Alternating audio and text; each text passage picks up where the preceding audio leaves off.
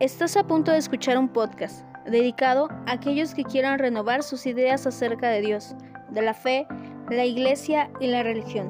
Descubramos juntos la sencillez y la profundidad del mensaje de Jesús. Bienvenidos a Metanoia con Dan Herrera.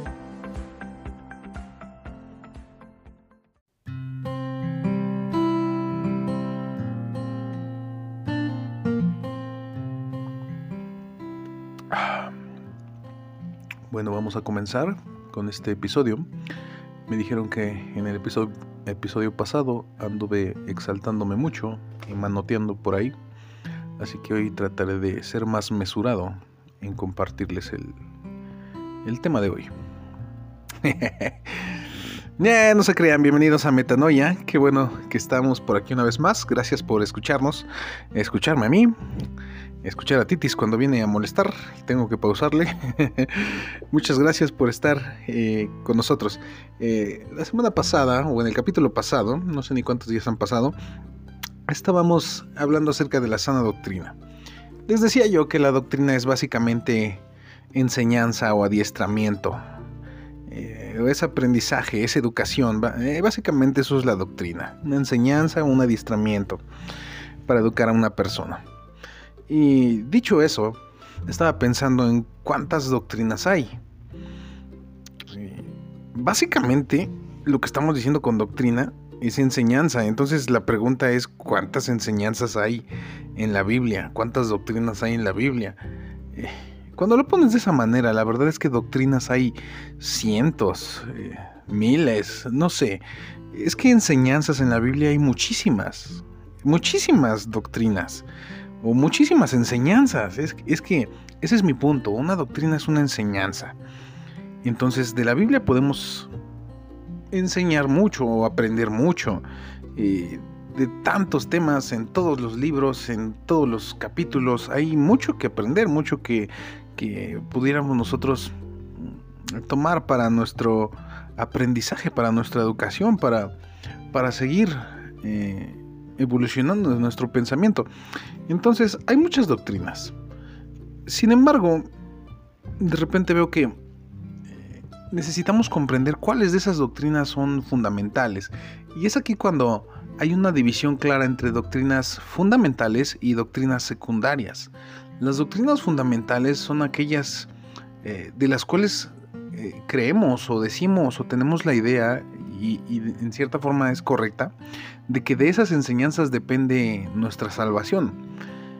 Y en ese sentido hay unas doctrinas que son más importantes que otras. Pero la verdad es que no son tantas. Yo, yo podría atreverme a asegurar que solamente la doctrina de la fe en Jesucristo y la doctrina de, de amar al prójimo y, y, algunas otras doctrinas por ahí son sumamente relevantes eh, para la salvación de una persona, pero de ahí en fuera creo que no todas las doctrinas son eh, tan importantes. No, no me malentiendan, no trato de decir que no tengan su, su nivel de relevancia para nuestra vida, pero me refiero a aquellas, aquellas doctrinas que verdaderamente definirían nuestra eternidad, definirían si somos hijos de Dios o no. Y en ese sentido no son tantas. La pregunta con lo que quiero iniciar es esta. ¿Todas las doctrinas son igual de importantes? La verdad es que creo que no. Y otra pregunta, ¿es necesario conocerlas todas? Eh, y es aquí donde muchos empezarán ya el debate y decir si es necesario conocer toda, todo lo que la Biblia enseña. Yo creo que si tenemos el tiempo, si tenemos la dedicación, eh, vamos a aprender mucho, sin embargo vamos a seguir ignorantes de muchas cosas. Así que no creo que sea necesario conocerlas todas las doctrinas o todas las enseñanzas. Creo que lo más importante es poner en práctica lo que sabemos, lo que vamos descubriendo de las verdades de la palabra de Dios. Cada una de ellas irlas poniendo en práctica. No sé si alguna vez, más bien no sé si lleguemos a tener el tiempo de aprender todo lo que la Biblia nos tiene que dar.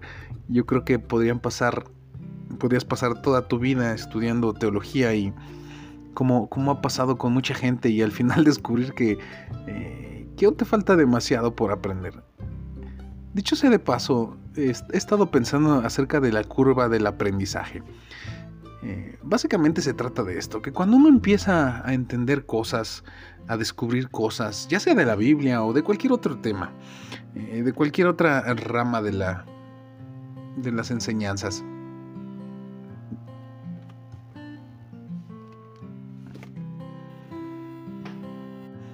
Disculpen por ese minuto de silencio, tuve aquí un problema técnico. Hablando de todas las ramas, de todas las materias, eh, de todas las ramas del saber, eh, siempre que uno va descubriendo cosas, lo primero que uno ah, empieza a hacer es querer lanzar esa información, querérselas enseñar a todos y de repente querer como presumir que estás descubriendo muchas cosas. Eso le pasa a cualquier estudiante cuando empieza a estudiar alguna carrera, eh, empieza a alardear mucho de lo que está aprendiendo, lo que está descubriendo y quiere hacerlo muy evidente, quiere sacar todo esto. Y en la iglesia pasa pasa lo siguiente, que cuando uno empieza a estudiar o a descubrir cosas, uno quiere lanzarlo, quiere, quiere que la gente eh, voltee a ver eso que él está descubriendo y, lo pone como lo más importante o todos deberían estar aprendiendo esto. Eso, eso me pasaba a mí.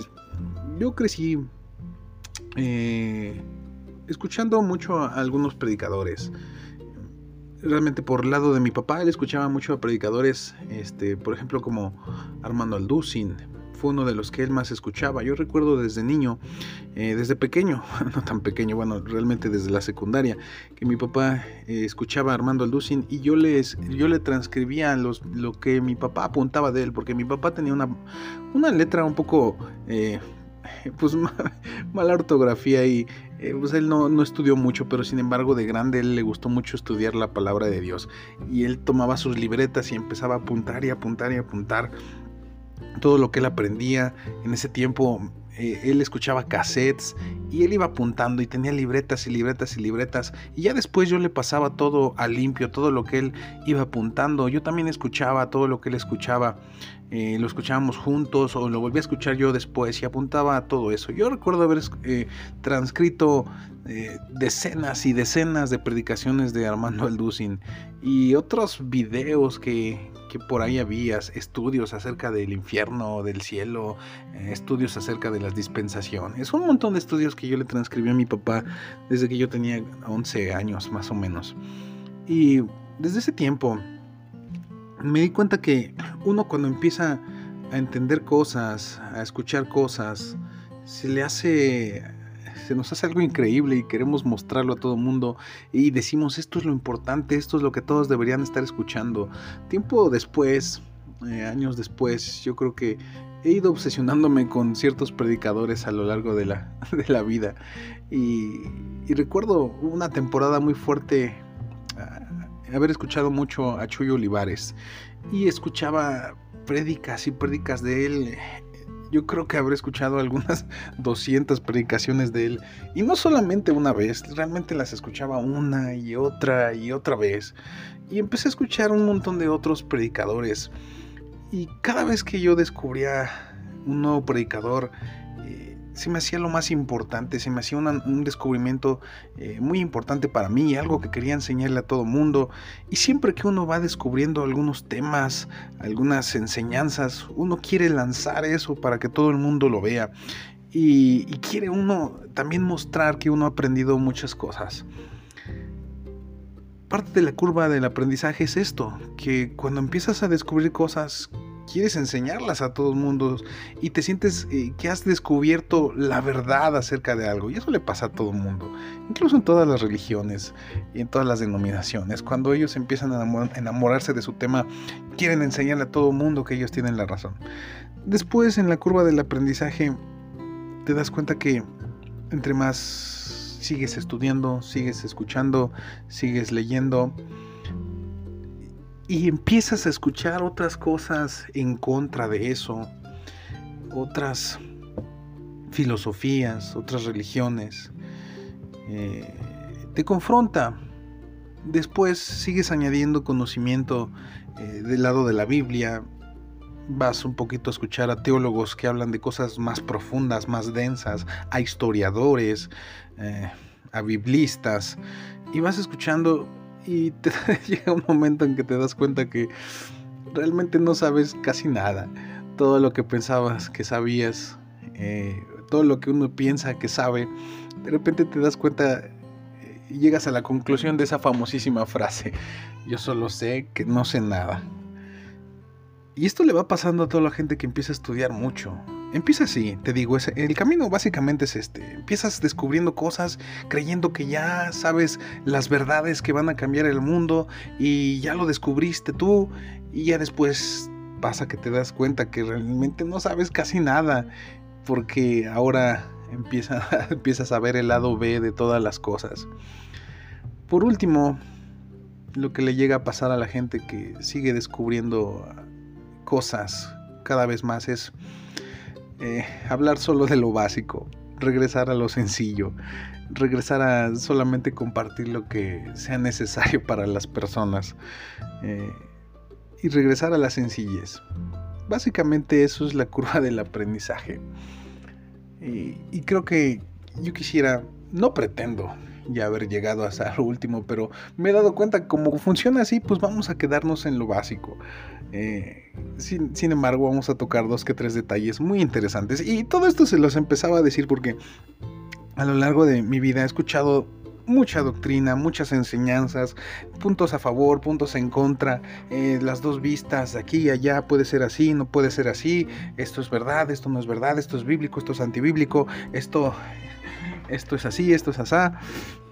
Y he escuchado todo tipo de doctrinas y me doy cuenta, entre más pasa el tiempo, que a veces eh, le damos demasiada importancia a algunas enseñanzas que ni siquiera son tan relevantes. Igual son, son importantes, son interesantes, son curiosas, eh, son divertidas, pero no, no son tan trascendentales para nuestra salvación. No sé si me estoy explicando, a mejor estoy divagando, pero déjenme, déjenme continuar con esto. Eh, es que los cristianos desde siempre hemos tenido problemas con esto. Y la verdad, no sé si esto se vaya a acabar, porque todos se sienten dueños de la verdad se sienten dueños de la sana doctrina. Cada denominación piensa que ellos están en el lado correcto del cristianismo y cada iglesia piensa que ellos tienen la revelación eh, correcta eh, de la Biblia. Y esto es algo que tenemos los cristianos. Y no sé si esto alguna vez se vaya a acabar.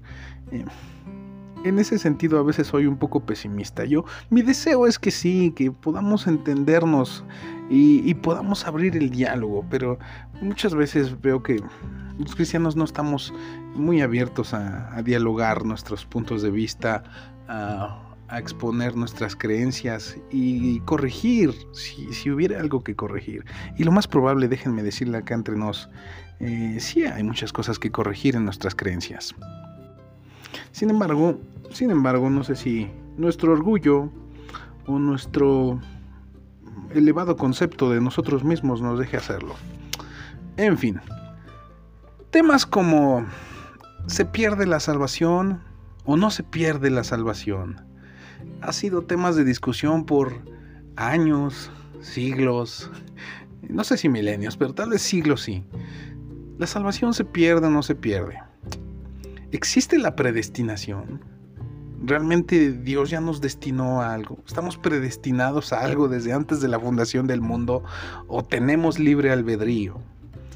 Mm, otra pregunta, ¿la Biblia enseña la Trinidad? ¿Es bíblica la Trinidad? ¿O es una herejía la Trinidad? ¿Qué hay del don de lenguas? ¿Es realmente la evidencia del Espíritu Santo? ¿Realmente para ser cristiano hay que hablar en lenguas. Todas estas cosas eh, me he dado cuenta con el tiempo que simplemente son diferentes interpretaciones y creencias. Desgraciadamente, todos estos temas, todas estas doctrinas, todas estas eh, cosas que aparecen en la Biblia han sido motivo de división, han sido motivo también de radicalismo o de fanatismo.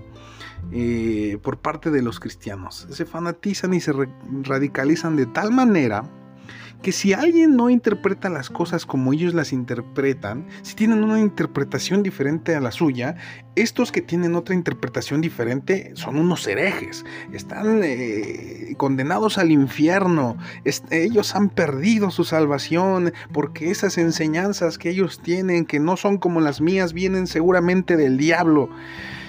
Ay, yo he escuchado esta condena tantas veces, acerca de personas que no opinan igual que tú acerca de los textos o que tienen una interpretación diferente. No puedo evitar pensar en David Diamond, en Bolaines, en un montón de predicadores que si ellos escuchan alguna doctrina, alguna interpretación que no es como la suya, dicen, esa enseñanza viene directamente del diablo, esa enseñanza diabólica, esa enseñanza eh, viene de... y siempre dan estas condenas llenas de amor y de compasión por el prójimo. Sin embargo, yo veo que a veces son cosas tan triviales. Yo estaba pensando, por ejemplo, en el tema de la, de la tribulación y del rapto. Eh, y voy a, voy a hablar un poquito de eso ahorita. Pero quisiera arrancar con una cita de C.S. Lewis, que dice, C.S. Lewis, por cierto, es, fue un escritor, un teólogo, uno de los pensadores más importantes que ha tenido el cristianismo, escritor de las crónicas de Narnia también. Y una, una vez él escribió esto, una de las cosas sobre lo que los cristianos están en desacuerdo es sobre la importancia de sus desacuerdos. sí, déjenme la repito. Una de las cosas sobre lo que los cristianos están en desacuerdo es sobre la importancia de sus desacuerdos. Y es aquí cuando yo les digo, yo pienso que hay cosas que realmente no son importantes eh, en opinar diferente, en tener otras conclusiones.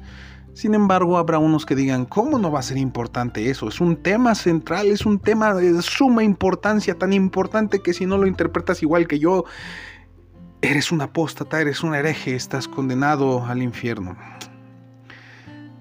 Y yo quería tocar eh, solo, este, solo un poquito este tema acerca del rapto. Eh, dentro de la escuela o, la ideología, ideología o teología de la dispensación o el dispensacionalismo, eh, existe el concepto del rapto, esta enseñanza del rapto. Y estaba escuchando yo un video que me llevó a reflexionar en esto y a querérselos compartir. Ustedes han escuchado muchas veces acerca del rapto que va, a haber en un dado momento. Y hay básicamente tres, mm, tres posibilidades para los que creen en el rapto. y creo que ya dije ahí algo que, que va a confundir a algunos. Para los que creen en el rapto. Dicen que hay tres opciones. Básicamente, eh, no es que haya tres opciones, es que estas tres personas enseñan esto y ellos están muy eh, seguros de lo que creen y creen estas tres cosas. Uno de ellos creen en el rapto pretribulación. Quiere decir que el Señor va a venir por su iglesia antes de que venga la gran tribulación. Y ponen sus argumentos. El Señor va a venir antes para que su iglesia no pase por esta tribulación, por esa gran tribulación y él la va a guardar. Ese, es la, ese sería el concepto del rapto pretribulación. El rapto es ese momento en que Jesús viene y se lleva a su iglesia. Eh, y ellos piensan que va a ser antes de la tribulación. Y está la otra, eh, la otra escuela o la otra manera de pensar que dicen que va a ser a la mitad de la tribulación va a ser en medio de la tribulación, que la iglesia ya está eh, siendo un poco probada y en medio de ese sufrimiento el Señor viene a rescatarlos y viene a llevárselos a las nubes. Y está la tercera, eh, la tercera opción o la tercera enseñanza que dice que va a ser post-tribulación. Aquellos que creen en, la, en el rapto de la post-tribulación dicen, el Señor va a venir después de que su pueblo haya sido probado, porque ¿quiénes somos nosotros para no ser probados si la primera iglesia, los primeros apóstoles fueron probados en gran tribulación? Nosotros también hemos de ser probados y entonces el Señor después de que hayamos sido probados, Él vendrá por los que hayan pasado esa prueba y aún hayan mantenido su fe. Y entonces están estos que hablan acerca de que el rapto va a ser después de la tribulación. Y yo quiero dejarles este dejarles mi manera de ver este, esta situación. Porque los que opinan en algo, en los que se inclinan a favor de una de estas tres opciones, siempre van a decir que el otro es un mentiroso, que el otro es un, eh, que el otro está enseñando falsedades. Los tres, van a enseñar, van a decir, van a insinuar que los que interpretan diferente a ellos están errados, están equivocados, son unos ignorantes, o están incluso, incluso yo he escuchado que dicen esa enseñanza que ellos están diciendo es una enseñanza diabólica. y yo, yo quiero compartirles sinceramente de corazón, creo que es irrelevante. Es irrelevante saber si es antes, en medio o después, ¿qué más da? ¿Qué más da? Realmente si uno es verdadero creyente del Señor, supongamos, supongamos que el rapto existiera, que no creo. Por lo menos no lo creo como, como lo hemos escuchado y visto en películas como, como dejado atrás. pero supongamos que hay un rapto. ¿Qué más da si es al principio, en medio o después? El verdadero cristiano tendría que estar preparado. Por si, si tuviera que pasar la tribulación, lo hace. Y si es antes, qué mejor. Y, cualquiera de los tres es irrelevante, cual, cual sea. Un verdadero cristiano tendría que estar preparado para cualquier situación. Sin embargo, me doy cuenta que muchos cristianos condenan al que no interpretó igual que ellos. Yo estaba escuchando un video de, de alguien que yo respeto y admiro mucho. No piensen que vengo aquí a hablar mal de nadie. Hay alguien en el YouTube tiene su canal que dice, ¿qué dice la Biblia? Se llama así, ¿qué dice la Biblia? Y él exponía este tema y él decía, hay muchos textos, muchos textos que, que insinúan que podría ser a mitad. También hay otros textos que, que insinúan que podría ser eh, después de la tribulación. Pero hay más textos que hablan de que va a ser pretribulación. Entonces, por eso, como hay más textos que hablan de que puede ser pretribulación, por eso es que nosotros creemos que va a ser así. Ay, yo pienso esto. Con que haya un solo texto que te contradiga en lo que tú crees, deberías tener la sana eh, duda de que a lo mejor no es así. O de que incluso a lo mejor ni estamos entendiendo eh, de qué se trata todo, todo lo del rapto. Y temas como estos, que a la larga me parecen irrelevantes. Realmente es irrelevante saber si es antes, a media o después. Realmente no es importante para tu salvación. Pero, como la cita que les di de C.S. Luis, habrá algunos que consideren que esto es de suma importancia, porque si no lo crees como ellos lo creen, entonces no te vas a ir en el rapto. Ay, bueno. ¿No crees igual que yo? Pues te condeno. Ahora, hay también eh, gente que enseña acerca del rapto eh, y hay gente como lo personal que creo que no entendemos y no hemos leído bien donde habla acerca del rapto. Pero hay gente que va a decir, ah, no crees en el rapto, entonces no te vas a ir en él y vas a perder tu salvación por no creer en el rapto como yo lo creo. Y así, para mucha gente, la salvación, la salvación que se suponía que era por Jesús, es tan frágil que se pierde por cualquier detalle doctrinal. En otras palabras, para muchos cristianos la salvación depende de la interpretación de algunos textos. De eso depende la salvación. No depende de Jesús, no depende de la fe, no depende de vivir los mandamientos que Él nos dejó, no depende de ser eh, hijos verdaderos de Él, no depende de amar al prójimo, no depende de dar esas evidencias de fruto, no para muchos cristianos depende sobre todo de interpretación de algunos textos apocalípticos. y así de frágil es la salvación para algunos cristianos, que si no creen eh, los demás como ellos creen en lo que ellos creen, como ellos interpretan, ah, entonces los demás están equivocados y son unos herejes. Y esto siempre, siempre ha pasado así. Estaba escuchando la historia del gran cisma de Oriente en el concilio de Toledo. Resulta, fíjense, escuchen esta historia, escuchen esta historia. Resulta que el gran cisma de Oriente se dio en el año de 1054 por esta razón. Habría unos patriarcas Eh, en ese tiempo había algunos líderes de la iglesia, todavía no había protestantismo, todavía no había cristianismo como el que conocemos actualmente, simplemente era la iglesia universal, la iglesia católica, de la cual venimos, de la cual descendimos. Obviamente nuestra raíz no está ahí, sino mucho anterior, pero por ahí pasamos también, por la iglesia católica. Eh, y en ese tiempo, entre los ortodoxos, los romanos, y, y los romanos, perdón, hubo, hubo un pleito, un pleito por un credo. Un credo que decía básicamente que unos creían que el Espíritu Santo venía del Padre. Escuchen, escuchen, eh, el, el, dilema que ellos tenían. Unos de ellos decían que el Espíritu Santo descendía del Padre. Y los otros decían, no, el Espíritu Santo desciende del Padre y del Hijo. Y ese pequeño punto doctrinal, al no llegar a un acuerdo, eh, primero aceptaron, pero después dijeron, no, no, no, nosotros queremos que viene nada más del Padre. Y los otros, no, nosotros queremos que el Espíritu Santo viene del Padre y del Hijo. Y así lo tienen que poner en el credo. Y si no lo pones así, no, no, no, pues ustedes no entienden, son unos herejes. Y así, tan sencillo, por una palabrita se dividió la iglesia. Sí se creó el gran cisma de Oriente que dividió la iglesia en básicamente dos, la iglesia católica romana y los ortodoxos. Por eso fue, por una palabrita.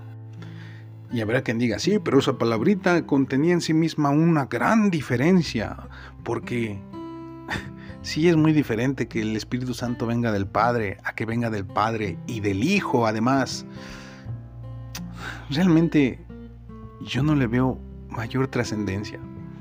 No sé si tú le veas mayor problema, pero para ellos fue tan importante que decidieron excomulgarse básicamente el uno al otro. ¿Qué es excomulgarse? Es básicamente decir yo te excomulgo, tú ya no eres parte de la iglesia de Cristo, tú ya no eres una verdadera iglesia, eres una iglesia apóstata y los otros hicieron lo mismo. No, pues yo te excomulgo a ti y se me rebota tu excomulgación y así se la pasaron peleándose y hubo muertes y, y hubo un caos horrible por una doctrina por una enseñanza que la verdad a mí me parece irrelevante.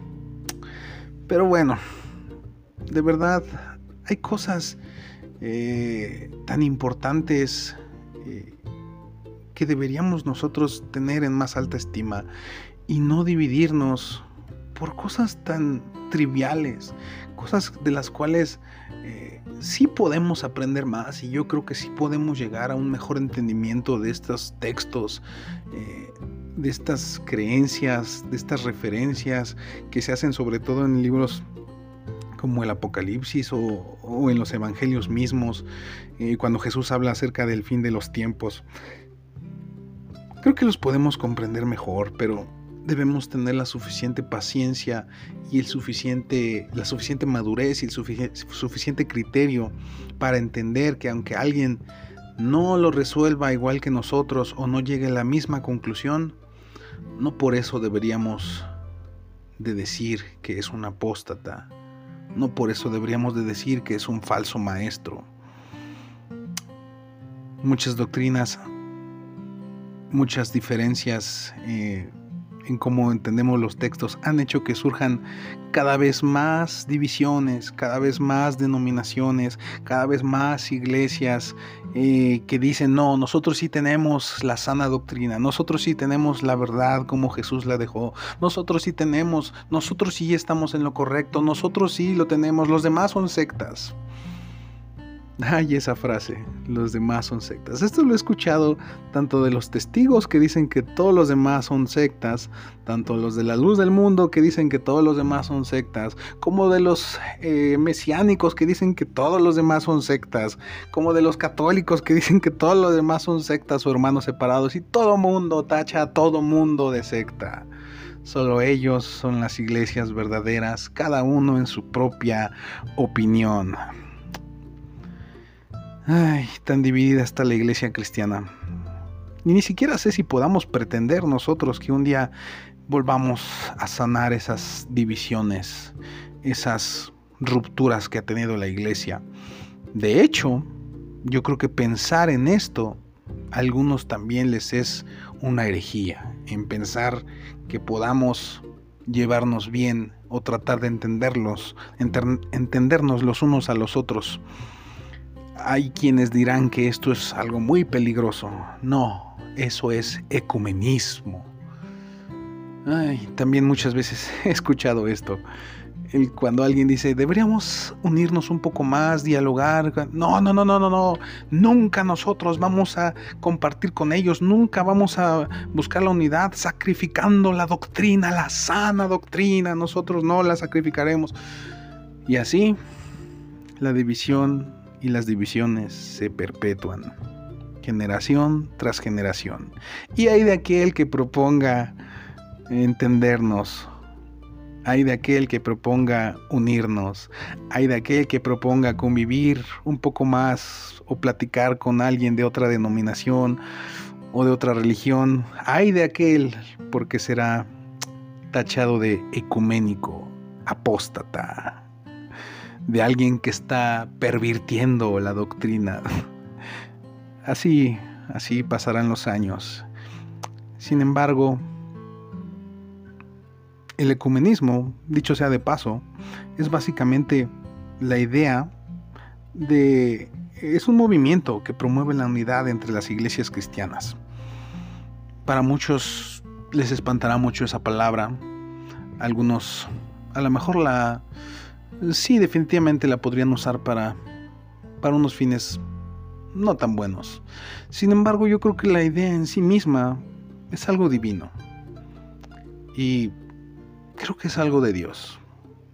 Por lo menos creo que eso estaba en el corazón de Jesús. Ah, pero si no me crees, déjame te leo estos textos.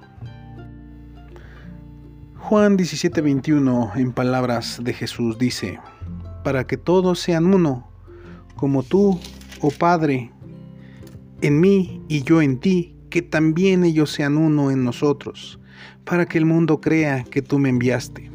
La gloria que me diste yo les he dado, para que sean uno, así como nosotros somos uno. Esa fue la oración de Jesús, que sus discípulos, su iglesia, fueran uno. Y después en Juan capítulo 13, versos 34, dice, Un mandamiento nuevo os doy, que os améis unos a otros, como yo os he amado, que también os améis unos a otros.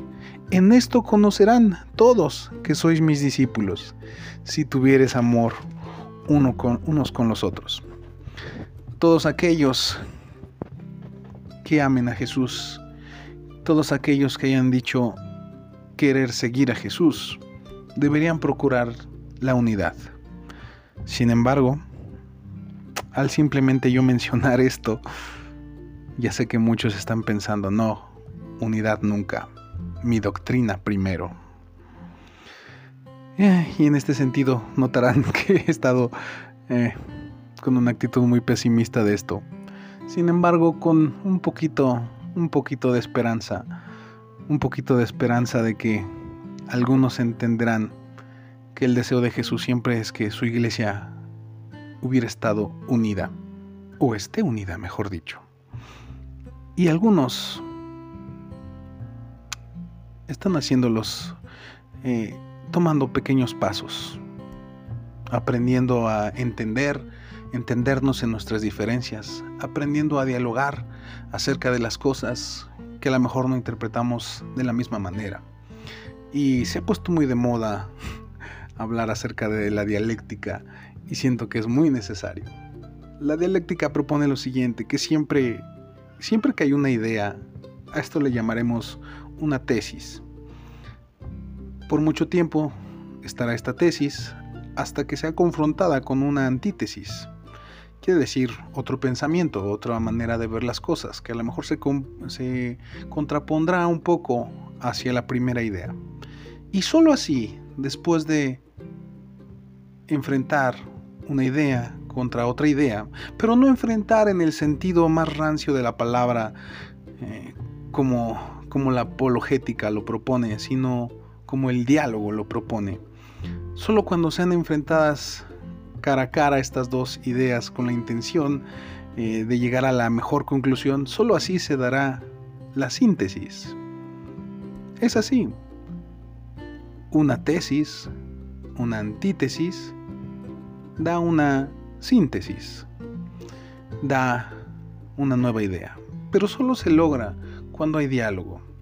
Pero mientras solo haya apologética, ¿qué es la apologética? La apologética es eh, básicamente aprender a defender lo que tú crees y defenderlo con todos los argumentos que puedas y mostrarle al otro que él está equivocado. Eso es la apologética, demostrarle al otro que tú eres más, más inteligente que él.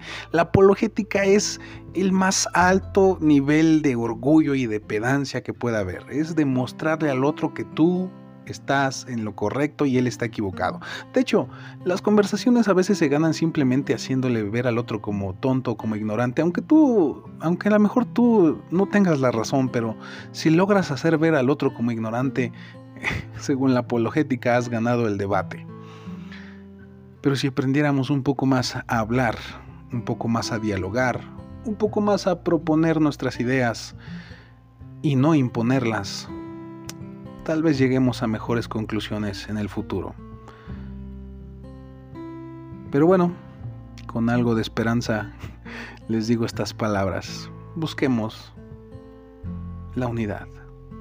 Busquemos el diálogo.